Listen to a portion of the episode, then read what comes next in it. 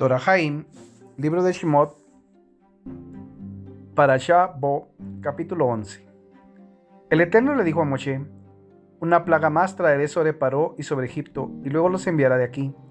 Cuando os envíe, os expulsará totalmente de aquí. Te ruego hables a los oídos del pueblo, que cada hombre le pida a su prójimo y cada mujer a su prójima vasijas de plata y vasijas de oro. El Eterno hizo que el pueblo hallase gracia en los ojos de Egipto Además el hombre Moshe era muy grande en la tierra de Egipto, a ojos de los siervos de Paró y a los ojos del pueblo. Dijo Moshe, así dijo el Eterno, alrededor de la medianoche saldré al interior de Egipto.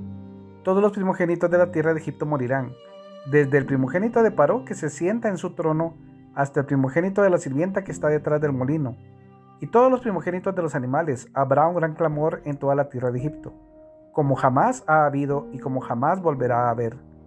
Pero contra todos los hijos de Israel, ningún perro afilará su lengua, ni contra el hombre ni contra el animal, para que sepas que el Eterno ha diferenciado entre Egipto e Israel.